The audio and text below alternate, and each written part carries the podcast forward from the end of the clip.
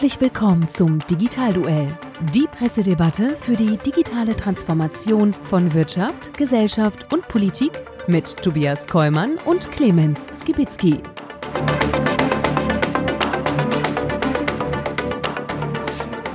Hallo und herzlich willkommen zu unserem heutigen Digitalduell, unserer Pressedebatte rund um das Thema digitale Transformation. Mein Name ist Tobias Kollmann und mit mir nicht live vor Ort im Ring, sondern remote, live from Berlin ist Clemens Gibitzki. Clemens, schön, dass du da bist. Wo bist du genau? Schön, nicht mit mir, nicht mit mir im Office. Das ist ja mal richtig geile Ansage. Ja, ging heute nicht anders, aber wir kriegen es ja hin. Ne? Moderne Technik, Andreas Gebhardt macht es möglich. Ja, wir sind halt digital ne? und dann würde ich sagen, klappt das auch irgendwie. Äh, ich schaue sozusagen nur in einen leeren Raum vor mir, aber ich weiß, dass du später 3D-mäßig digital reingeschnitten wirst und äh, von daher bin ich aber trotzdem nicht alleine hier, denn äh, weil du nicht da bist, haben wir schon unseren Gast heute, den wir gleich vorstellen werden, schon mit dazu genommen, damit ich hier sozusagen nicht einsam und allein vor irgendeiner 360-Grad-Kamera äh, stehe bzw. sitze. Und äh, für alle die, die uns sozusagen über YouTube sehen, äh, die werden das an der Stelle schon spannend äh, verfolgen können und haben sich vielleicht im ersten Augenblick auch schon gefragt, wo bist du eigentlich, lieber Clemens? Vor dem Hintergrund freuen wir uns heute mit einem ganz besonderen Setup auf diese Sendung, um mal wieder spannende Presseschlagzeilen aus den Online- und Offline-Medien mit euch zu diskutieren um äh, zu schauen, was war wichtig im Hinblick auf Digitalisierung in der abgelaufenen Wo äh, Woche und äh, das Besondere ist aber auch hier wieder einmal, dass wir diese ausgewählten Schlagzeilen, die wir uns gleich um die Ohren hauen werden, vorher eben nicht kennen und deswegen spontan in den Ring steigen müssen, um eben hier mit unseren Argumenten dann auch zu bestehen. Dabei geht es diesmal um die Kalenderwoche 8 in 2021 und es ist somit die elfte Folge vom Digitalduell. Ich würde sagen, das ist eine kölsche Zahl.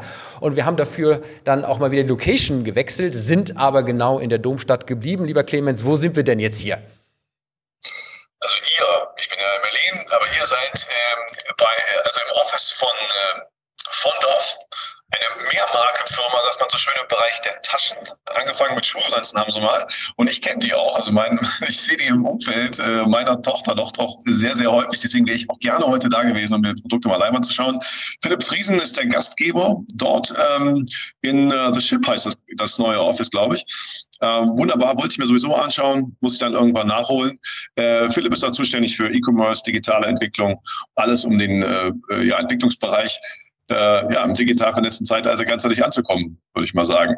So ist es, lieber Philipp. Schön, dass du da bist. Äh, danke, dass wir hier zu Gast sein dürfen in The Ship, äh, sozusagen dem neuen Zuhause für innovative junge Unternehmen in Köln. Eine spannende Geschichte und äh, wir werden sicherlich später auch noch mal kurz drauf eingehen. Aber bevor wir so richtig einsteigen, möchten wir wie immer erst einmal unseren Sponsor präsentieren und sagen herzlichen Dank für die Unterstützung.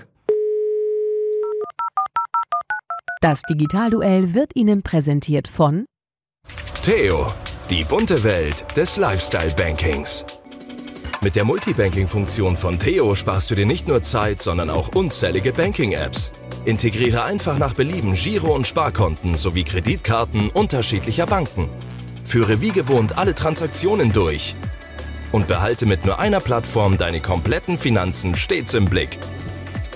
Mehr Banking in einem geht nicht. Theo, die bunte Welt des Lifestyle-Bankings. Ja, und damit steigen wir ein, mal wieder erst mit einem Rückblick auf die Schlagzeilen, die wir schon hatten in der Sendung, um zu schauen, was daraus geworden ist. Und äh, lieber Clemens, es scheint ein Dauerthema zu werden. Ähm, Australien und äh, die äh, großen Internetplattformen. Äh, ich habe die Schlagzeile aus dem Handelsblatt 24.02. Australien gibt im Streit mit Facebook nach. Äh, Digitalkonzerne sollen zwar immer noch an die Verlagshäuser Geld bezahlen, können aber jetzt die Verhandlungen darüber selbst kontrollieren. Und äh, das war vorher sozusagen eher ein Diktat. Jetzt hat man da mehr äh, offensichtlich Freiheiten eingebaut ähm, und äh, für den Kompromiss ja, kommt die Regierung in Canberra dem Unternehmen weit entgegen. Sie will das Gesetz, das bereits im Unterhaus verabschiedet wurde, nun doch noch mal in letzter Minute abändern und äh, eben nicht ein Zwangsverfahren daraus machen, ähm, wo im Zweifelsfall auch ein Schiedsgericht über die Höhe der äh, entsprechenden Bezahlungen äh, entscheidet, sondern es in die Verhandlungshände der, von Facebook und den Verlagen legen, damit man sich hier entsprechend einigt. Richtige Entscheidung, lieber Clemens? Ja, auf jeden Fall eine sehr interessante Entwicklung, weil das hieß ja eigentlich vorher, die Verlage hatten ja die Regierung quasi auf ihrer Seite und damit waren, wurden sie extrem mächtig. Wenn jetzt die Regierung sagt, nee, müsst ihr euch selber einigen, dann ist man ja eigentlich schon fast in dem Status quo von vorher, was dann wiederum äh, die Internetkonzerne stärken würde in der Verhandlungsposition. Ja, interessant, also wie das ausgeht. Ich meine, wir wissen alle, dass das ein Konflikt ist, der ist nicht äh, einvernehmlich äh, lösbar. Insofern werden sie irgendeinen Kompromiss finden. Google hat ja schon einen. Ja, spannend, wie es weitergeht. Ich glaube, äh, die Internetkonzerne sind langfristig äh, am besseren Hebel. Du hattest ja äh, da den schönen Satz gebracht, äh, an den ich mich gerade erinnere. Ähm, warum sollte der Taxifahrer dafür zahlen, irgendjemand äh, zu einem äh, Ort zu bringen? Ähm, ich habe hier in dem Artikel ähm, noch ein weiteres Zitat, und zwar ähm, aus dem Standard, auch vom 24. Äh, Februar. Es wäre, als würde man Autohersteller zwingen, Rundfunksender zu finanzieren, weil Leute sie im Wagen hören können. Und dabei bestimmen die Sender auch noch den Preis. Genau, das passt. Das, das mit dem Taxifahrer ist auch nicht von mir, das habe ich irgendwo anders gelesen, aber es trifft ja eben sehr gut, genau wie das hier. Äh, es passt einfach nicht in diese Zeit. Die versuchen natürlich, ich verstehe das auch, ihr altes Geschäftsmodell zu retten und haben nicht begriffen, dass sich jemand anders erarbeitet hat, dazwischen zu sein. Und äh, ja, das ist halt nicht auflösbar. Ich glaube ich habe mir allerdings an der Stelle die Frage gestellt, lieber Clemens, ähm, was ist, wenn das jetzt sozusagen frei ist und Facebook holt sich sozusagen 20, 30 Prozent der Verleger, mit denen man sozusagen das normale Maß an Nachrichten abdecken kann und lässt die anderen außen vor. Und äh, der ganze Traffic geht sozusagen auf die, mit denen man sich geeinigt hat und mit denen man sich nicht geeinigt hat, äh, die kriegen keinen Traffic mehr. Das ist ja dann auch nochmal eine ganz neue Problematik, oder? Naja, das ist aber Koalitionsfreiheit. Ich kann mir ja schon selber aussuchen, mit wem ich äh, äh erst zusammen mache. Also nimm mal die spiel mal die Rolle andersrum. Die früheren Verlage, was ich so ein Verlag, der in, bei uns zu Hause ja in Köln hatte, der alle Zeitungen, der hat sich ja auch überlegt, äh, wen er nach vorne bringt und wen nicht. Und genauso können sich jetzt natürlich die neuen, äh, die neuen Internetgiganten, die halt den Zugang zu den Endkunden haben, überlegen, mit wem sie es mit wem sie kooperieren oder nicht. Das ist ja nichts anderes als alle anderen Medien früher auch gemacht haben. Insofern ist es nicht anders, es sind eben nur andere Player. Ja, wobei hier natürlich äh, durch die Monopolstellung oder die Quasi-Monopolstellung natürlich schon ein bisschen Salz in der Suppe ist, äh, dann an der Stelle die auszuholen, äh, die man dann gerne mag und die man nicht mag, beziehungsweise im Hinblick auf die Einigung. Weißt du übrigens, in welchem äh, Teil der Erde noch gerade sehr intensiv ähm, die Politik mit den Internetplattformen streitet? Wahrscheinlich überall, oder? In Indien. Ja, dort legt sich die Regierung mit Twitter an und äh, hatte denen vorgeschrieben, ähm, nach einem neuen Gesetzentwurf, dass eine Löschung von Inhalten spätestens 36 Stunden nach Aufforderung der Regierung oder eines Gerichtes ähm, zu vollziehen ist. Ermittler sollten spätestens nach 72 Stunden Unterstützung äh, erhalten, um sexuelle Inhalte äh, nachzuvollziehen und die sollten spätestens einen Tag nach Eingang einer Beschwerde gelöscht werden. Hat sich Twitter äh, äh geweigert äh, mit Hinweis, dass äh, diese neuen Regelungen äh, nicht den Vorgaben indischen Rechts entsprechen würde. Und äh, auch da werden sozusagen äh, die Barrikaden hochgezogen. Ja, also das werden wir natürlich, das erleben wir auch überall, diese neue Problematik. Äh, wo hat, kann die Politik äh, mitreden und wo ist es den Plattformen vorbehalten, äh, ja, Dinge zu löschen, zu zensieren, wie auch immer man das sagt. Es ist einfach eine verdammt komplexe Thematik. Ja, und wir haben ja schon darüber gesprochen, dass hier die kulturellen Unterschiede ja auch die Vorschau völlig anders sind. Somit werden wir noch sehr, sehr viel in den nächsten Jahren erleben in diese Richtung. Dann gibt, ähm, ja, ja, dann gibt es noch eine Personalie äh, äh, zu vermelden, lieber Clemens. Und damit schließe ich sozusagen auch den Rückblick ab, weil wir berichten ja immer mal so, ähm, ob sich was Neues tut in den Vorstandsebenen. Äh, im Hinblick auf das Thema Digitalisierung. Äh, es hat sich in dieser Woche wieder etwas getan. Infineon hat ein neues Vorstandsressort für digitale Transformation ins Leben gerufen und äh, halte ich fest, es wird wieder von einer Frau besetzt, nämlich Konstanze Hufenbecher die jetzt zum Chief Digital Transformation Officer ernannt wurde und damit äh, diese ganzen Themen unter sich hat. Da würde ich mal sagen, doppelt bravo, einmal wegen dem Ressort und einmal für mehr Weiblichkeit in den Vorständen, oder? Was soll man dazu anderes sagen? Klar, also ich meine, wir wissen, haben ja schon mehrmals darüber geredet. Es geht nicht darum, nur ein, ein Amt zu setzen, man sitzt aber natürlich eine andere äh, Wichtigkeit und auch äh, in die Vorstandsposition. Aber am Ende müssen sie ja alle mittragen. Aber einer soll halt hier die Fäden in der Hand haben und in dem Fall eine. Und das ist natürlich nur ein richtiger Weg, kann man nicht anders sagen. Richtig. Vielleicht ein bisschen spät, ne? Aber besser spät als gar nicht, würde ich sagen. Und damit kommen wir zu der ersten neuen Schlagzeile von heute, die ich dir jetzt gerne hier an den Kopf knallen werde, lieber Clemens. Und das ist äh, vom 25.02. eine Schlagzeile aus dem Münchner Merkur. Und äh, unter dem äh, äh, Titel Kampf der Giganten war da zu lesen, Rivalen Aldi Nord und Aldi Süd greifen erstmals gemeinsam die Konkurrenz an. Und der Grund, halte ich fest, es ist die Digitalisierung und es ist das E-Commerce. Denn seit 1961 gehen die beiden Unternehmen getrennte Wege. Man munkelt ja immer, das hat mit äh, extremen Streitigkeiten zwischen den Brüdern äh, zu tun, die sich an der Stelle dann eben nicht mehr grün waren, sich getrennt haben und an der Stelle eben nichts mehr gemeinsam gemacht haben. Und äh, nichts Genaues weiß man nicht, aber die haben das eben ja dann auch durchaus zelebriert und sich abgeschottet und dazu keine Auskunft gegeben. Jetzt durch die Pandemie kommt eine Veränderung, denn ähm, nachdem jetzt sozusagen die Lieferdienste an der Stelle e-commerce technisch ja äh, extreme Sprünge nach vorne gemacht haben, muss jetzt auch Aldi drauf reagieren. Und neben Amazon Fresh und Edekas Bringmeister will man jetzt insbesondere auch dem durchaus erfolgreichen Lieferdienst von Rewe, äh, die zuletzt einen Umsatz von 154 Millionen Euro gemacht haben, ähm, erfolgreich eine Konkurrenz auch in Deutschland jetzt mit auf die Platte schieben.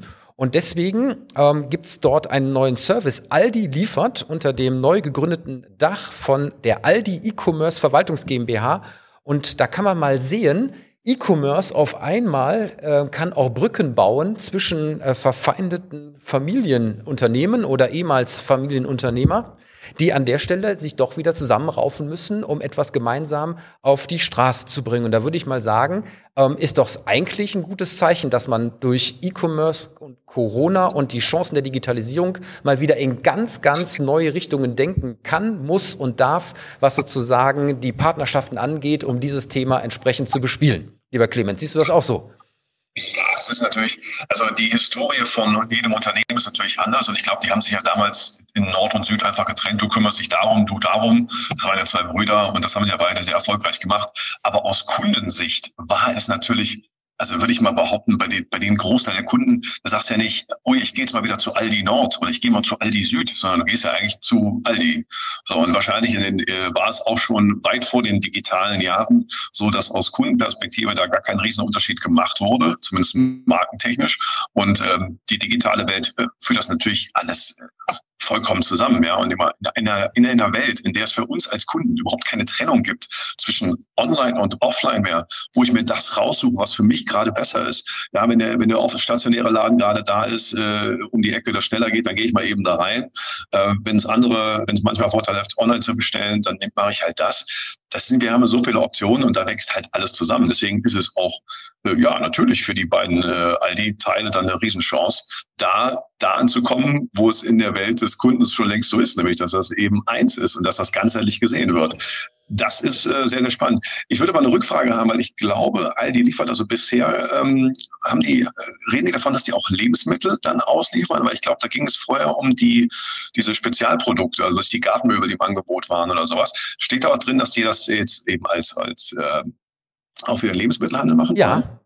Das steht da drin und äh, das ist sozusagen jetzt das Neue. Und ich gucke schon mal so ein bisschen hier rüber zu meinem äh, äh Gast äh, oder unserem Gast, dem äh, Philipp ähm, nur weil er eben auch real da ist. Ich hole ihn direkt schon mal rein. Ähm, ich kann mich dran erinnern, äh, früher auf den Webseiten, wenn du Aldi aufgerufen hast, äh, gab es dann eine Zweiteilung. Man musste sich dann nochmal mit einem Klick entscheiden, will ich zu Aldi Nord und Aldi Süd. Ähm, so verrückt war das damals. Ich weiß gar nicht, ob das immer noch so ist, aber ähm, das ist ja schon eine spannende Geschichte eigentlich, dass äh, E-Commerce auf einmal Brücken baut äh, zwischen Unternehmen äh, die vorher dann sich getrennt hatten, um jetzt wieder eine gemeinsame Kraft und damit eine Reichweite und Relevanz im Netz aufzubauen, damit das funktioniert. Dann müsstest du doch sagen, auch als E-Commerce-Spezialist, eigentlich der richtige Weg, oder? Ähm, ja, ich habe äh, die Schlagzeile auch gesehen. Erstmal Hallo in die Runde. Äh, ähm, freue mich hier zu sein und ich freue mich, dass ihr hier zu Gast seid. Äh, im Gebäude und ich zu Gast in eurer Show. Ja, ich habe die Schlagzeile auch gesehen und äh, genau, ich, ich glaube, es ist der richtige Moment, da die Brücke zu schlagen, weil ähm, äh, das ist auf jeden Fall ein Mammutthema und ich glaube, da, ähm, äh, da hat man sich gesagt, da müssen wir mit Gemeinden, also mit, mit ja, mit, mit, äh, den, mit den quasi gemeinsame Ressourcen irgendwie ähm, starten, äh, weil das Feld natürlich irgendwie sehr, sehr schwierig ist. Ne? Also wir haben eben schon gehört, Rewe, ähm, die sind da, die sind da erfolgreich, aber so richtig den, den richtig großen Durchbruch haben die nicht gehabt. Äh, auch Amazon Fresh ähm, tut sich, tut sich schwer, ist auch nicht so, obwohl es Amazon ist, auch nicht so, dass sie sagen, wir, wir, wir erobern da im im Sturm den Lebensmittelmarkt online. Ähm, dann gibt es die vielen kleinen Player, äh, die reinkommen und ähm, ja, es ist auf jeden Fall ein sehr, sehr großer Markt und der noch geknackt werden will und dafür braucht man auf jeden Fall einen großen Hebel. Ja. Philipp, äh, damit wir dich gerade hier sozusagen auch richtig reinholen und nicht sozusagen nur mit dem äh, Statement, bevor eigentlich deine Gastfrage kommt. Ähm, wer bist du und was machst du und warum bist du sozusagen an der Stelle der prädestinierte E-Commerce-Experte, um auch in diesem Thema mit dabei zu sein? Ähm, ja, ob, ob bei diesem Thema ich der Prädestinierte bin, weiß ich nicht, aber ich bin, glaube ich, der, der im Gebäude jetzt gerade äh, da war. Nein, also genau, äh, Philipp Friesen ähm, äh, von Fontorf. Äh, ich bin, wie eingangs schon gesagt, ähm, hier verantwortlich, äh, dass alle Marken, die wir hier in dem Dach haben, also wir haben vor allen Dingen Taschenmarken. Wir sind gestartet mit Ergobag, äh, die kennt man aus dem Schultaschenbereich. Dann Sedge, aber mittlerweile auch Marken für Erwachsene. Äh, Ping-Pong ist weit verbreitet. Ähm, und da ähm, kümmere ich mich drum, dass ähm, mit meinen Teams, dass, dass die Marken alle das E-Commerce bekommen und das Online-Marketing, was sie brauchen. Und das kann sehr unterschiedlich sein, aber so in der Basis ist es halt so, dass wir das irgendwie für alle Marken machen und äh, genau, wir sind mit allen Marken eigentlich auf, auf verschiedenen Vertriebskanälen unterwegs. Also wir vertreiben nicht nur online, sondern auch ähm, stationär im Laden, sogar bei den, bei den, äh, bei den, bei den ersten Marken, also Ergoback und Setch am stärksten. Im Retail wirklich. Auch bei Aldi? Äh, nicht bei Aldi. Man findet manchmal bei Aldi Produkte, die ähnlich aussehen, aber nein, wir äh, nur, im, nur im gut sortierten Fachhandel. Okay.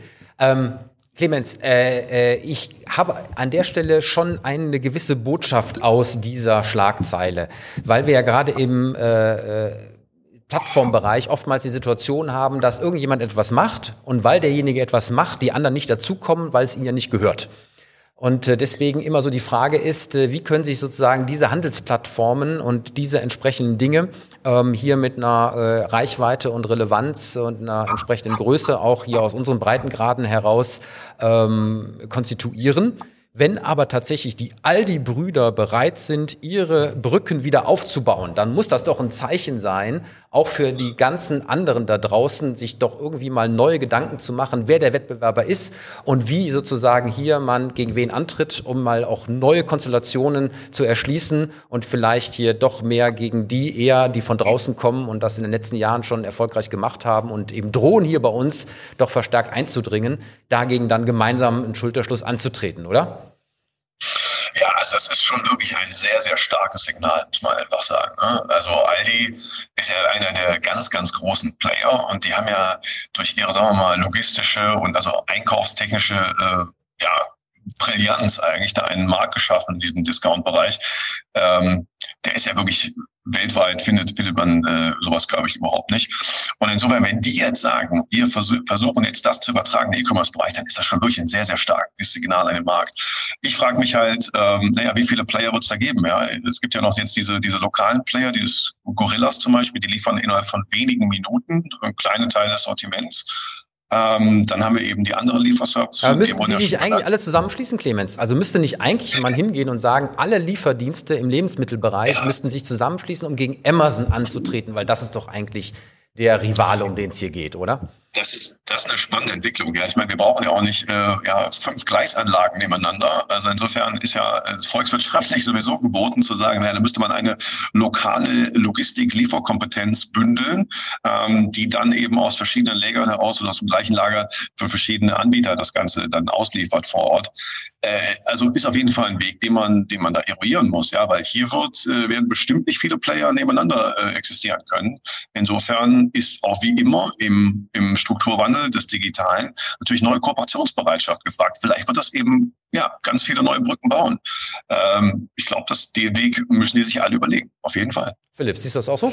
Ja, ich, ich weiß nicht, ob die sich alle zusammenschließen müssen. Ich weiß auch nicht, ob der große Feind wirklich Amazon ist, weil bis jetzt hat sich da noch nicht so viel bewegt, aber das kann ja noch kommen. Ich glaube halt, oder ich würde mir wünschen, dass, also Aldi hat ja äh, in dem, in dem Markt, also in dem alten Lebensmittelmarkt, einfach den Markt wirklich disrupted. Ne? Also das war der erste Discounter und hat wirklich gesagt, wir machen es anders, wir stellen die Ware auf Paletten und, und so weiter und so fort. Wir kennen die Geschichten und hat den ganzen Markt eigentlich gedreht. Und ich würde mir wünschen, dass sie das Gleiche jetzt auch online machen, dass sie nicht, äh, nicht, nicht sozusagen sagen, wir, wir lösen das jetzt mal standardmäßig, sondern dass sie sich wirklich hinsetzen und sagen und sagen, wie knacken wir die letzte Meile? Ja, also wie kriegen wir Ne, eben das Beispiel Gorillas. Es gibt auch andere Konzepte wie, wie Picknick. Es gibt ähm, sowas wie Flaschenpost, die, die, die natürlich aus einem anderen Bereich kommen. Aber wenn man, wenn man Getränkekästen irgendwie in den dritten Stock geliefert bekommt, so, dann kriegst du alles in den dritten Stock geliefert. Da muss man gucken, was mit frische Ware ist und so. Das ist eine neue Herausforderung. Aber dass man da, mein Wunsch wäre, dass Aldi da halt sagt, okay, wir äh, disrupten, wie man so schön sagt, das nochmal, ja, und, und, und sind halt sozusagen der Lebensmittellieferant äh, dann auch online mit einem Ansatz, der jetzt nicht ist, äh, wir, wir packen irgendwie Äpfel zusammen und, und nehmen den, den normalen Weg der letzten Meile über, über DRL und verschicken das, ja. Also ich sag mal, das würde ich mir auch wünschen. Äh, ich habe insofern ein kleines Fragezeichen, weil diese Idee an der Stelle eben nicht aus dem Kernland Deutschland heraus geboren wurde, sondern haltet euch fest, die Idee für diesen offensiveren E-Commerce-Kurs kam laut der Lebensmittelzeitung äh, von den Auslandsgesellschaften in Großbritannien, oh. in USA und Australien und nicht sozusagen aus der Kernstrategieabteilung von Aldi Nord oder Aldi Süd hier aus Deutschland. Das würde ja eigentlich schon wieder dagegen sprechen, oder? Ja, ich, ich, das weiß ich gar nicht. Ne? Vielleicht, vielleicht ist es dann der Ruck von außen, dass die gesagt haben, so jetzt, jetzt müssen wir was tun. Ähm, ich, äh, ja, ich, also ich glaube halt, dass, dass, es, dass es eine Chance hat, wenn sie eben auch gerade, weil es eben aus beiden Gesellschaften kommt, ne, das ist dann vielleicht auf der grünen Wiese gedacht. Das haben wir bei Rewe Digital gesehen, ja, dass man da, dass man da erst so ein, so ein, so ein ähm, ähm, ja, so ein Teil ausgründet. Und äh, ich glaube, die Chance ist immer noch da. Ne? Die Frage ist halt nur, ähm, wird es wird es eben wirklich ganz neue Wege gehen und wie schnell, wie schnell kommt das, ne? Und wie schnell können sie sein mit so einem dicken Clemens, ja. wo du gerade ja in Berlin bist, äh, ich äh, habe die Frage an dich, was meinst du denn, wo diese neue E-Commerce-Verwaltungs GmbH von Aldi ihren Sitz haben wird? Gute Frage. Dann wahrscheinlich in Berlin, wenn du so fragst. Tatsächlich ähm. nicht, sondern in Düsseldorf. In Nordrhein-Westfalen, bei uns um die Ecke. Ja, das, ich glaube, das ist aber auch richtig so. Äh, ich glaube, also Aldi Süd sitzt ja in Mülheim an der Ruhr und Aldi Nord weiß ich gar nicht genau, aber wahrscheinlich auch da in der Gegend. Insofern, äh, ich bin ein großer Freund davon, äh, das Ganze zusammenzufügen, dort, wo es vor Ort halt auch ist. Ja, weil das ist ja letztendlich nicht nur ein, das ist ja kein separater Zweig. Es geht ja darum, die Integration beides zusammenzuführen, beide Welten zusammenzuführen. Deswegen bin ich ein großer Freund davon zu sagen, das darf nicht zu weit weg sein. Ja, die ganzen Digital Labs in Berlin, das ist ja alles nett und so, alles richtig und gut. Aber äh, am Ende musst du ja die eigene Firma und damit auch die eigene Mentalität, die DNA und das Ganze vor Ort, also dort, wo es eben stattfindet, wo das Herz einer Firma ist, auch transformieren. Insofern halte ich es ja schon für sinnvoll, das eben in die Nähe zu setzen. Ja. Also, also eine räumliche bin, die heute geistige Nähe schafft. Ja, also ich bin gespannt, wie sich das entwickelt und ob es sozusagen dieser große reale Tanker an der Stelle schafft, auch dieses Geschäft äh, im äh, Internet tatsächlich zu wuppen und wirklich da auch neue disruptive äh, Meilensteine zu setzen. Und wir werden das sicherlich weiter spannend verfolgen. Und lieber Clemens, damit kommen wir zu deiner Schlagzeile für das heutige Digitalduell und äh, schieß los. Ja, prima. Wir sind, bleiben auch in NRW und äh, mit dem Punkt Berlin-Bezug. Meine Schlagzeile kommt von der Rheinischen Post ähm, vom 23. Februar. Startups ärgern sich über Armin Laschet wegen QR-Code-App. Und es geht darum, ähm, dass hier der Ministerpräsident äh, macht sich für den Einsatz der App Luca zur Kontakterfassung per QR-Code in Restaurants, Theatern und anderen Einrichtungen stark. Viele etablierte Anbieter sind sauer über die einseitige Werbung, denn ähnliche Angebote gibt es seit Monaten. Und äh, das ist in der Tat sehr interessant, weil da haben sich, äh, es gibt, ich selber gesehen, also selbst auch meine ehemalige Firma, die hat auch so ein Ding entwickelt und äh, was hier der zitiert wird, der äh, Jan Kruse aus Köln, den kennen wahrscheinlich hier, kennen wir drei wahrscheinlich auch alle.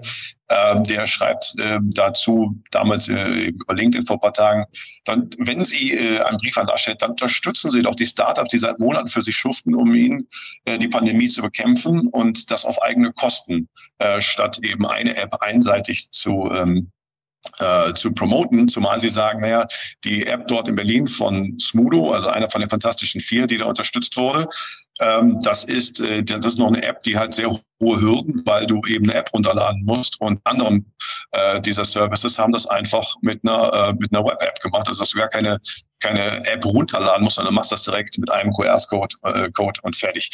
Und äh, sie beschweren sich darüber, in dem Fall, dass schon äh, im Mai 2020 probiert wurde, ähm, Kontakt zur Landesregierung aufzunehmen und dass das bis, äh, dass das äh, bis vor kurzem ohne jegliche Resonanz passiert wird. Und jetzt geht man hin und promotet eine andere App. Was sagst du dazu? Also das hat, glaube ich, ja schon eine ziemliche Historie, die mit der Warn-App, die wir dann, glaube ich, von großen Industrie- und äh, Konsortien gebaut bekommen haben für sehr, sehr, sehr viel Geld ähm, und dort eben auch die Start-up-Szene erst einmal außen vor gelassen wurde, äh, weil sie man gedacht hatte, das würde nicht gewuppt werden. Gleichzeitig in Italien ähm, eine App durch ein Start-up äh, mit den gleichen Funktionalitäten in den Markt gebracht wurde, viel, viel schneller und viel, viel günstiger. Ähm, das hat ja, glaube ich, eine Historie äh, in dem Bereich. Und ähm, ich, bei Armin Laschet muss ich natürlich mal daran denken, auch an die Empfehlung vor Weihnachten, äh, nicht bei Amazon zu kaufen, sondern äh, den realen Gutschein im Laden vor Ort. Ähm, haben wir auch schon intensiv diskutiert. Äh, wer das sich nochmal anhören möchte, kann sich die Weihnachtsfolge anschauen. Ähm, Folge drei war das, glaube ich. Ähm, ich glaube, dass es an der Stelle schon berechtigt ist, weil äh, wir hatten das ja auch mal so ein bisschen in Hinblick auf das Gesundheitsministerium und Google, ja, ähm, darf ich sozusagen als Staat exklusiv etwas empfehlen und damit alle anderen außen vor lassen? Und ist das nicht etwas, wo ich mich an der Stelle raushalten muss? Und umgekehrt kann man der Meinung sein, ja, Corona ist halt einfach eine Sondersituation und da versucht halt jeder irgendwie etwas dazu beizutragen. Und äh, da ist eben auch schon mal so eine Empfehlung äh, für etwas, was vielleicht funktioniert, ja, durchaus äh, gerechtfertigt. Und äh, wenn Schleswig-Holstein zur äh, Organisation der Impftermine, auch das hatten wir schon in der Sendung, äh, mit Eventim zusammenarbeitet, ähm, dann ist das ja auch durchaus ein willkommener Schulterschluss ähm, zwischen der öffentlichen Seite und der privatwirtschaftlichen Seite, um eben dieses für uns alle so große äh, Problemfeld irgendwie in den Griff zu bekommen. Und trotzdem kann ich natürlich die verstehen, die an der Stelle sagen, aber wir haben das auch und äh, auch früher und wir, wir werden jetzt hier nicht empfohlen. Ähm, ganz schwieriges Terrain. Ja, Philipp. auf jeden Fall. Ja, ich bin da. Also genau, ich, ich habe das Thema auch verfolgt äh, ähm, und, und weiß auch, also weiß seit, äh, seit Monaten, dass der Jan an diesen Themen arbeitet und äh, ich bin da auch, ich bin da auch enttäuscht, dass, ähm, dass da nicht auch gerade irgendwie, wenn es in Nordrhein-Westfalen so etwas gibt und eine Initiative gibt, dass ähm, also dass das dann nicht äh, dann auch erwähnt wird.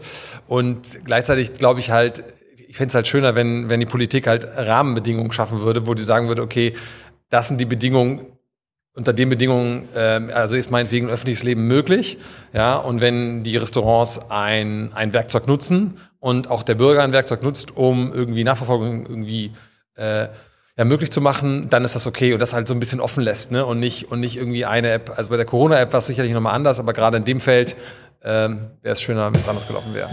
Aber Steffen, jetzt gibt es ja gleichzeitig diese Forderung, äh, dass der öffentliche Sektor verstärkt Auftraggeber ja, an Startups sein soll.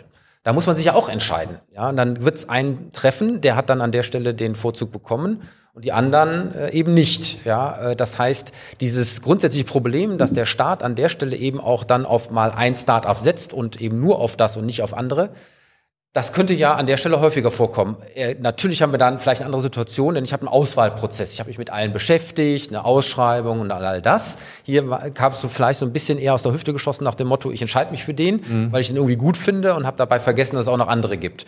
Aber rein theoretisch ist doch die grundsätzliche Überlegung, dass ich hier als äh, Staat auch eben äh, in die Start-up-Ebene mit Aufträgen hineinwirken soll, doch eigentlich ein richtiger Weg, oder? Ja, ich glaube schon. Also ich glaube schon, es ist halt nur was anderes, wenn man sagt, okay, wir beauftragen ein Unternehmen, wir haben es geschaut, wer es am besten kann, und wir beauftragen ein Unternehmen, das für uns umzusetzen. Ist ja was anderes, als sozusagen im Markt von bestehenden Lösungen einfach zu sagen, so wir empfehlen jetzt das. Das wäre halt für mich halt ein Unterschied. Clemens. Genau, der Basser aus Berlin. Ich würde es auch so sehen, äh, Tobias. Ich meine, es ist ja hier, war ja keine Auftragsvergabe oder eine Ausschreibung oder irgendwie sowas. Ähm, ich meine, ich weiß jetzt wirklich nicht, wie es im Einzelfall gelaufen ist, weil es, es darf aber echt nicht sein. Wir müssen daran arbeiten, dass wenn so viele, der in dem Fall war das der Jan, der nicht alleine, die haben sich mit mehreren Anbietern zusammengetan und haben da eine Plattform geschaffen, um überhaupt eine Stimme zu bekommen. Da müssen wir einfach die Transparenz zwischen Politik und Startups viel, viel besser herstellen. Ich meine, du und ich waren beide auch in, äh, in NRW da eben äh, aktiv in den letzten Jahren in der Politik.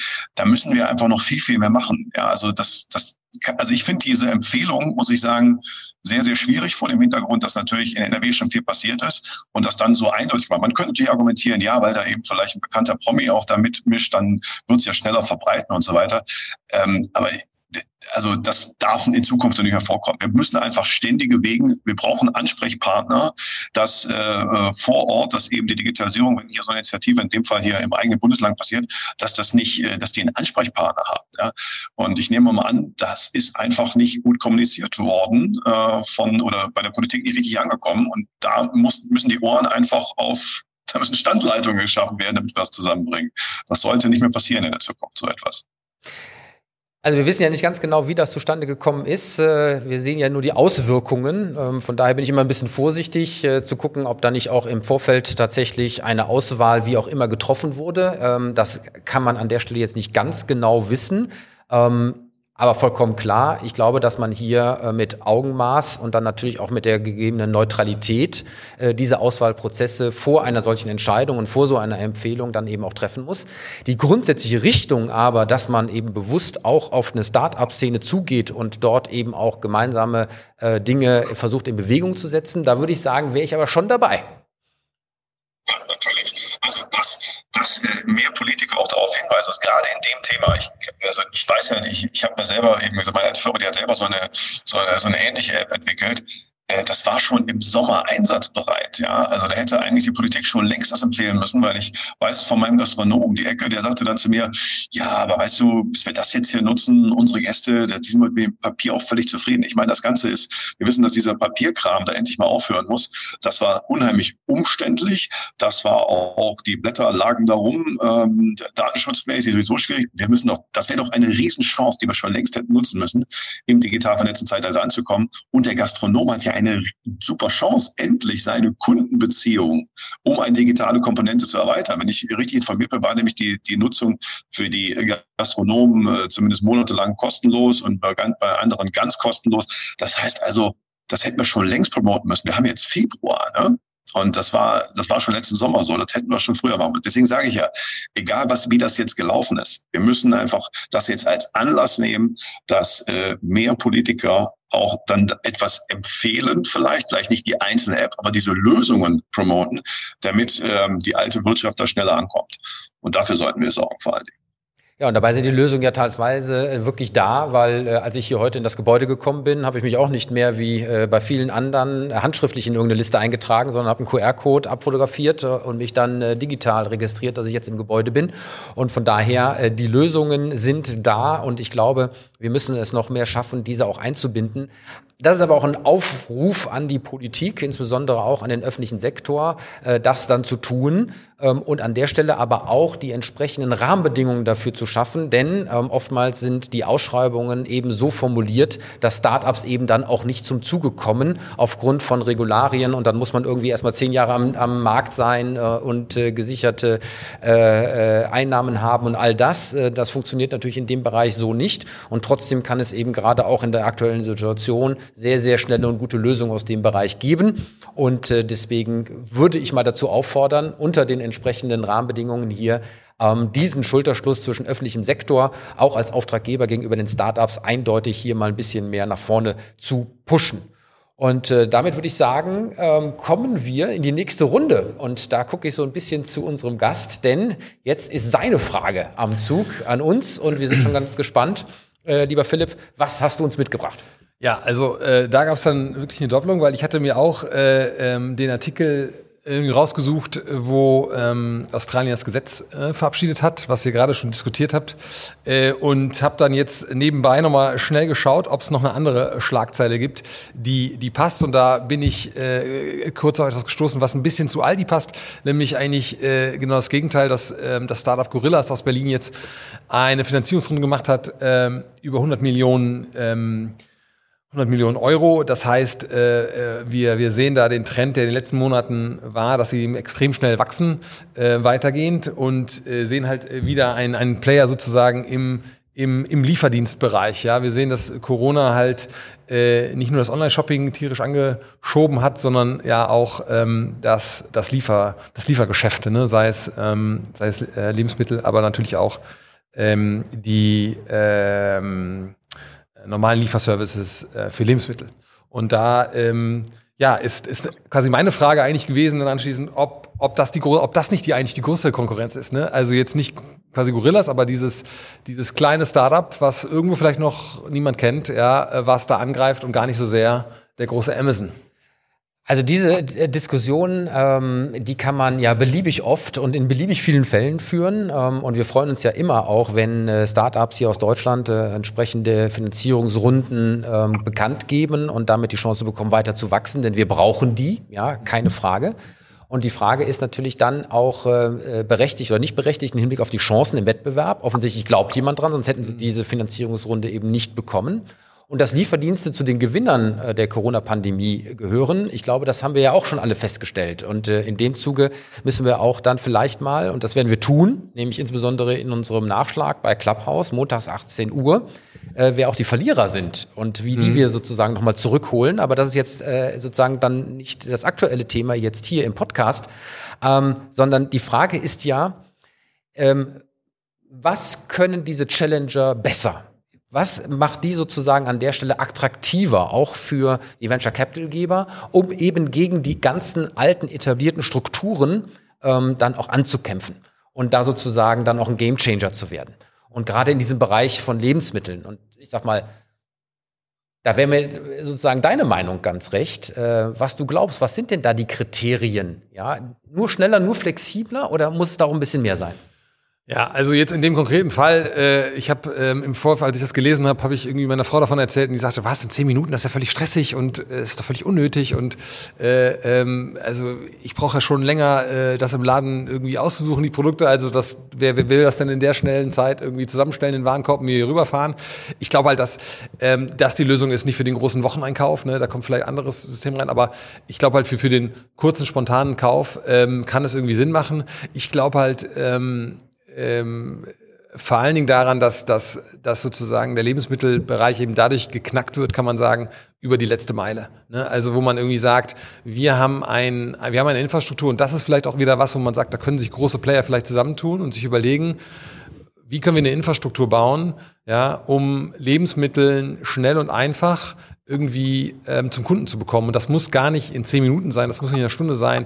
Picknick hat ja den Ansatz, dass er, dass er irgendwie pro Woche vorbeikommt. Also ich glaube aber, dass, dass sozusagen in der letzten Meile ähm, ein wichtiger Faktor liegt, um, um den Markt halt ähm, zu knacken. Und das finde ich bei, bei Gorillas sehr spannend, ähm, wie sie das lösen. Ja. Wobei da natürlich tatsächlich ähm, die Besonderheit ist, dass sie tatsächlich versprechen, innerhalb von zehn Minuten nach Absendung der Bestellung das Ding dir nach Hause geliefert zu haben. Ja. So, und das ist ja an der Stelle eigentlich die Sensation.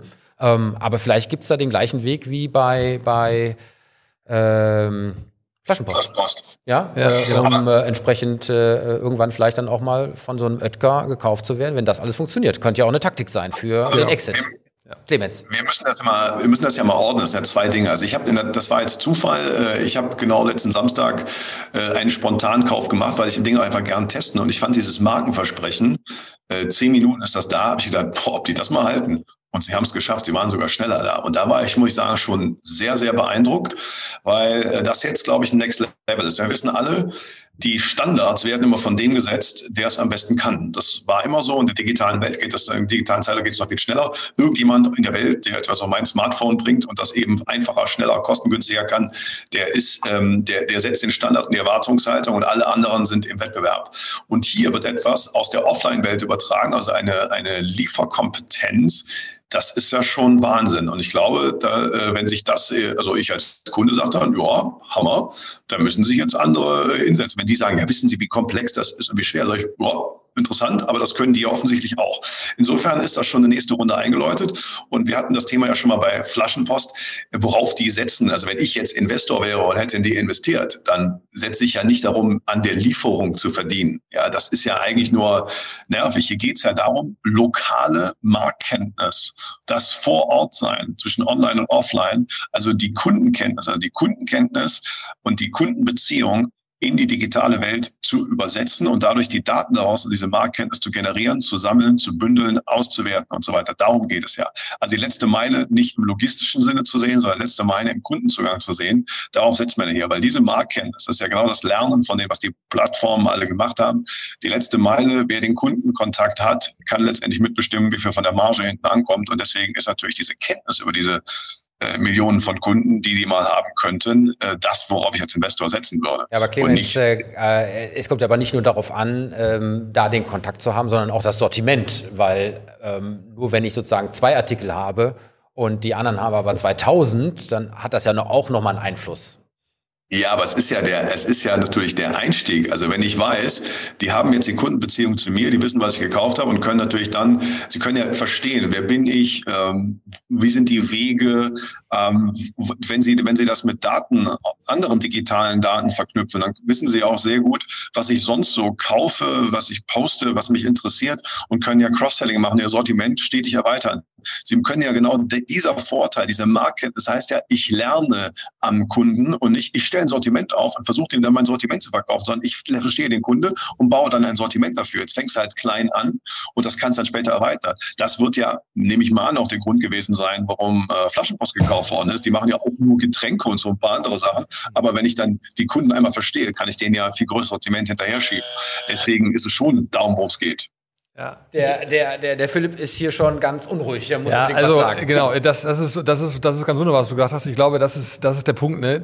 Wir, wir erleben da nämlich eigentlich quasi den Weg zu einer neuen Plattform. Ne? Wir haben wir haben irgendwie die GAFAs, die quasi letztlich auch einen Kundenzugang verkaufen. Ja, sie verkaufen mir irgendwie den Zugang über Facebook oder äh, bei Google ähm, kann ich mir den Kunden einkaufen, ähm, der dann bei mir auf der Seite konvertiert und nichts anderes kann das später auch werden. Wenn ich die letzte Meile gelöst habe, ja, wie im Fall von Flaschenpost, spricht nichts dagegen zu sagen, so jetzt liefern wir auch irgendwie nicht nur Getränke, sondern die, die Chips und irgendwie die Küchenrolle dazu, was sie ja schon tun. Und das kann man weiter ausdehnen und da baut man allen ich meine, da ist dann wirklich eine Plattform, die, die, die Kundenzugang monetarisiert. Und bei dem Sortiment ist es ja auch so, ne, wenn man sich bei Picknick anschaut, ähm, leider bin ich noch nicht im Liefergebiet, aber da ist es ja so, da bekommt man auch nicht 20 verschiedene Buttersorten, sondern eben nur die eine. Und wenn eine Region sagt, ja, wir hätten aber gerne andere, ja, dann, dann ist das über, über, ähm, über, ja, über, über den Wunsch sozusagen der Region eben zu handeln, dass dann äh, lokal auch andere Produkte angeboten werden können und äh, ja, sie den Kunden halt kennen.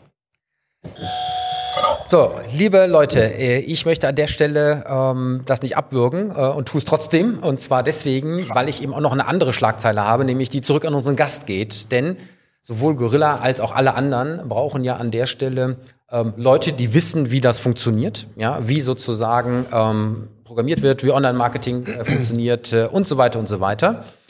Und damit sind wir bei dem ähm, Humankapital, Mitarbeiter. Und ich habe dazu eine Schlagzeile, die ich jetzt hier auch noch reinbringen möchte, nämlich aus dem Handelsblatt 24.02. Und es geht um Griechenland. Und äh, vielleicht äh, an der Stelle überraschend, aber warum? Denn Athen will Digitalnomaden mit Steuererleichterungen locken. Das war für mich eine der spannendsten Schlagzeilen in dieser Woche. Denn wer seinen Steuersitz nach Griechenland verlegt und äh, von dem beliebten Urlaubsland aus als sogenannter Digitalnomade arbeitet, muss jetzt sieben Jahre lang nur die Hälfte der in Griechenland üblichen Einkommensteuer zahlen. Und das ist äh, ab einem Spitzensteuersatz von äh, 40.000 Euro aufwärts, äh, dort 44 Prozent normal. Aber diese Digitalnomaden müssen jetzt nur noch 22 Prozent zahlen. Und da habe ich gedacht, das ist ja mal spannend. Und zwar, weil sich äh, Athen an der Stelle erhofft, äh, eben zu dieser Entwicklung digitaler Arbeitsplätze, äh, sich das äh, als äh, äh, Trend zunutze zu machen, die Leute zu sich zu holen, weil es ist ja egal, von wo aus gearbeitet mhm. wird in dem Bereich. Und Corona mit dem Homeoffice hat ja auch nochmal dazu beigetragen. Und man rechnet damit, ähm, dass wenn 100.000 Digitalnomaden das sozusagen machen und für sechs Monate bleiben, sie äh, für 1,6 Milliarden Euro Steuereinnahmen sorgen. Und das ist etwa genauso viel wie 2,5 Millionen Touristen, die an der Stelle äh, für mindestens eine Woche Aufenthalt in Griechenland verbringen. Also, ähm, ich würde mal sagen, das ist doch mal eine spannende Geschichte. Und so, jetzt kommen Leute auf dich zu. Ich will jetzt niemanden auf die Idee bringen, aber alle deine Mitarbeiter sagen, pass mal auf. Schon passiert, ja. Äh, jetzt äh, gehe ich nach Griechenland und wir sehen uns nur noch remote. Ja, äh, also das habe ich nicht gehört, das finde ich ja sehr spannend, äh, fast ein bisschen wild, äh, weil ich glaube, also ich kenne nicht viele Digitalnomaden, aber wirklich seinen, seinen Steuersitz wirklich äh, dahin zu verschieben, das finde ich schon einen großen Schritt. Also Leute, die mal eine Zeit lang oder die die Zeit lang im Ausland arbeiten, aber immer noch so ein bisschen, also zumindest in Deutschland gemeldet sind und so. Äh, das kenne ich. Äh, den Steuersitz dahin zu verlegen, finde ich auf jeden Fall ähm, sehr interessant. Ja, ich, ich meine, wir werden das erleben. Ne? Wir, ähm, wir, ähm, wir werden erleben, dass durch den, den, den, den Weg mehr zu Remote Office natürlich auch ähm, die Möglichkeit besteht, von ganz woanders zu arbeiten. Ne? Deswegen, ich sag, also ich sage zum Beispiel immer, Remote Office anstatt Home Office, ne, weil, das, ja. weil, das, weil, weil die Leute wirklich von überall arbeiten können. Ne? Die können ähm, ja dann auch aus Griechenland arbeiten. Ähm, Finde ich spannend, äh, wäre ich, wär ich mal offen für. Ich glaube, dass es natürlich äh, wichtig ist, dass das Unternehmen so mitgeht. Ne? Also du, du, du brauchst natürlich eine Kultur, die, die das ermöglicht. Ne? Und momentan ist es auch bei uns so, dass die Kultur natürlich auch stark davon geprägt ist, dass wir hier, dass wir hier zusammenkommen. Ne? Äh, jetzt erleben wir es natürlich in Corona nicht so, aber ähm, auch wir stellen uns, wir wissen, dass wir, dass wir uns, dass wir uns dahingehend öffnen wollen, dass, ähm, dass, dass mehr Möglichkeiten besteht, äh, remote zu arbeiten. Ob das dann dauerhaft der Fall ist. Ja, ich kenne Unternehmen, die das machen, äh, dass man sagt, dauerhaft remote. Ähm, äh, das, das ist noch ein weiter Weg. Bleibt spannend. Ich sehe, du hast den Wasser. Clemens, das ist auch eigentlich eine clevere Geschichte und mal ein ganz anderer Weg, äh, der da angedacht wird, oder? Ja, ich könnte das jetzt eigentlich, äh, ich das, ist mir vor allem am Schirm bekommen mit den ganzen Influencern, die in Dubai gerade rumhängen, weil tolles Wetter und zahlen dort äh, so gut wie gar nicht Steuern und so weiter. Ich glaube, dass Griechenland hier äh, auf jeden Fall eine gute Chance hat, äh, einfach weil sie, weil das ein Standortvorteil ist, relativ gutes Wetter ne? ähm, und es ist Europa, damit kulturell nicht so weit weg äh, wie Dubai und physisch eben auch nicht, da man schneller mal da. Ich sehe jetzt schon wieder die Aufregung, die Schlagzeilen, äh, Steuerdumping, äh, Wettbewerb und so weiter und so weiter, die kommen wird. Ja, aus Deutschland muss das kommen, weil wir sind, haben immer die höchsten Steuern der Welt. Das heißt, wenn du ganz oben in der Spitze stehst, ist jeder günstiger als du. Und insofern ähm, wird das wieder etwas sein, was dann argumentiert werden wird. Ähm, aber ich glaube, das für Griechenland, äh, ich halte Standortwettbewerb für natürlich eine völlig legitime Sache. Wettbewerb ist da auch gut. Ähm, ich glaube, das kann sehr erfolgreich sein. Ich bin gespannt, wie, wie krass sie das durchziehen. Und äh, wir leben ja in einer wirklich sich stark verändernden Arbeitswelt. Ob das jedem Job geht, weiß ich nicht. Aber ich glaube, für so einen, um seinen Steuersitz zu verlegen, musste ja, ich glaube, mindestens das halbe Jahr oder so auch dort sein, damit das auch äh, von deutschem Finanzamt so gesehen wird. Ähm, ja, also die meinen das, das, wirklich ernst. Die denken da okay. im Übrigen nicht nur an EU-Bürger, äh, sondern auch natürlich an die vielen Griechen, die ihre Heimat in den vergangenen Jahren aufgrund der schweren Finanzkrise verlassen haben. Und die denken auch an die Digitalnomaden aus Nicht-EU-Staaten, die umworben ja. werden und dafür ein Sondervisum bekommen könnten. Und das wird ja auch nochmal ja. spannend an der Stelle, weil wir haben ja im Prinzip auch Griechenland im Hinblick auf Nicht-EU-Bürger, auch im Hinblick auf andere Schlagzeilen immer so im Kopf.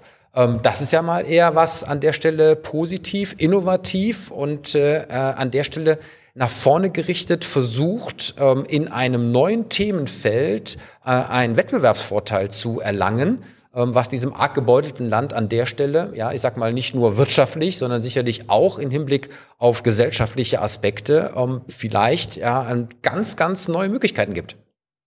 Absolut, aber ich bin jetzt schon auf die politischen äh, Reaktionen gespannt, äh, wenn es dann heißt, aha, wir haben euch gefördert und wir haben euch äh, gerettet mit sich, äh, mit, mit wirklich sehr, sehr viel Geld aus Europa und dann äh, nehmt ihr uns die Steuereinnahmen noch weg. Das ist ja eine mögliche Reaktion oder man sagt, ja super, dass ihr innovativ den Weg geht. Ich bin sehr gespannt, wie das sein wird. Ich glaube, dass also die Menschen werden da mitmachen können, aber der politische Gegenwind könnte unter Umständen enorm sein. Äh, ja, ich sehe, jetzt schon, ich sehe jetzt schon die Schlagzeilen, der politische Kampf um die Digital äh, äh, Natives im Hinblick auf die äh, Nomaden. Ähm, vielleicht an der Stelle aber auch von den Zahlen nicht ganz so äh, dramatisch, äh, dass das an die ganz große EU-Kampfglocke gehangen wird. Aber ich fand es einfach mal ein, eine spannende Schlagzeile, um auch mal dieses Thema ähm, zu betrachten, wie sozusagen ein politischer Player ja, in einem digitalen Wettbewerb, in diesem Fall um Arbeitsplätze und damit ähm, mit den verbundenen Steuereinnahmen, versucht mal einen neuen Weg zu gehen. Absolut. Liebe Freunde, damit sind wir ich gucke auf die Uhr, schon wieder am Ende vom heutigen Digitalduell angelangt, aber nicht am Ende der Diskussion mit unseren Zuhörern und Zuschauern, denn es gibt, ich hatte es eben schon angedeutet, unseren Nachschlag bei Clubhouse. Denn wir verlängern ja die Sendung wie immer dort in unserer äh, Rubrik äh, äh, Digitalduell der Nachschlag. äh, in dieser innovativen Drop-in-Audio-Chat-Community und zwar immer montags um 18 Uhr.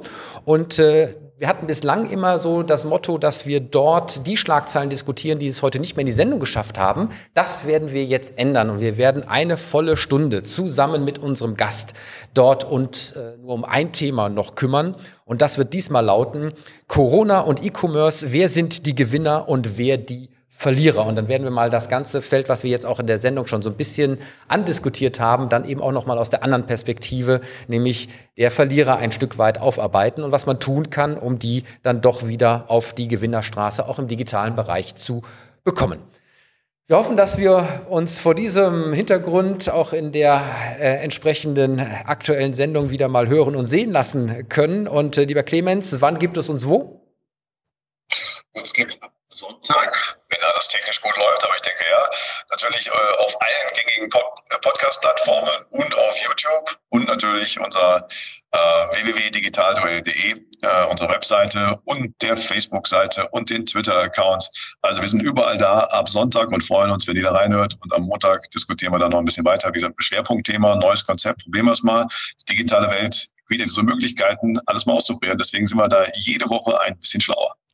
So ist das. Äh, und äh, die Sendung würde aber auch mal wieder nicht funktionieren ohne die Unterstützung unserer Partner. Und deswegen müssen wir uns am Ende selbstverständlich und sehr, sehr gerne einmal mehr bedanken, nämlich bei Gebhard Media, Deutschlands führenden und innovativen Podcast-Producer, bei der lieben Sherin de Bruyne, Unternehmerin und Kommunikationsexpertin mit Persönlichkeit, die unsere Stimme im Intro und Outro ist. Wir bedanken uns bei unserem Sponsor Theo, die Multi-Banking-App. Wir bedanken uns natürlich bei unserem Gastgeber Philipp Friesen von Font Off aus Köln, hier ansässig im The Ship. Kommt vorbei, schaut euch das an. Eine ganz tolle Location, wenn ihr mit euren innovativen Unternehmen ähm, unterwegs sein wollt und in der Domstadt beheimatet seid.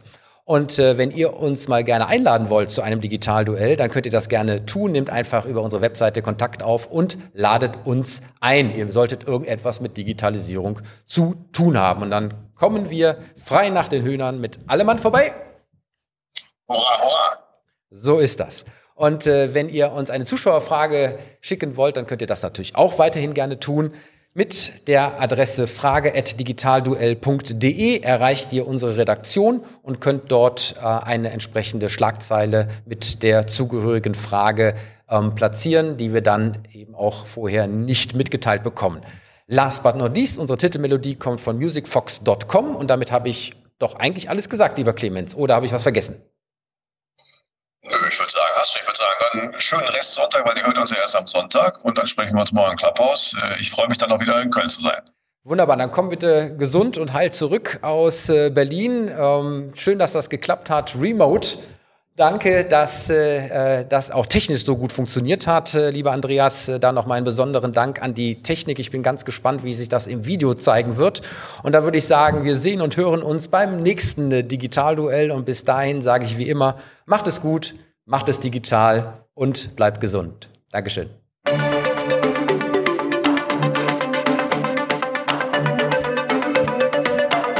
Das war das Digitalduell, die Pressedebatte für die digitale Transformation von Wirtschaft, Gesellschaft und Politik mit Tobias Kollmann und Clemens Skibitzky. Alle Folgen dieser Sendung finden Sie auf unserer Webseite digitalduell.de, auf allen bekannten Podcast-Plattformen und natürlich bei YouTube. Diskutieren Sie auch mit uns bei Twitter unter dem Hashtag Digitalduell.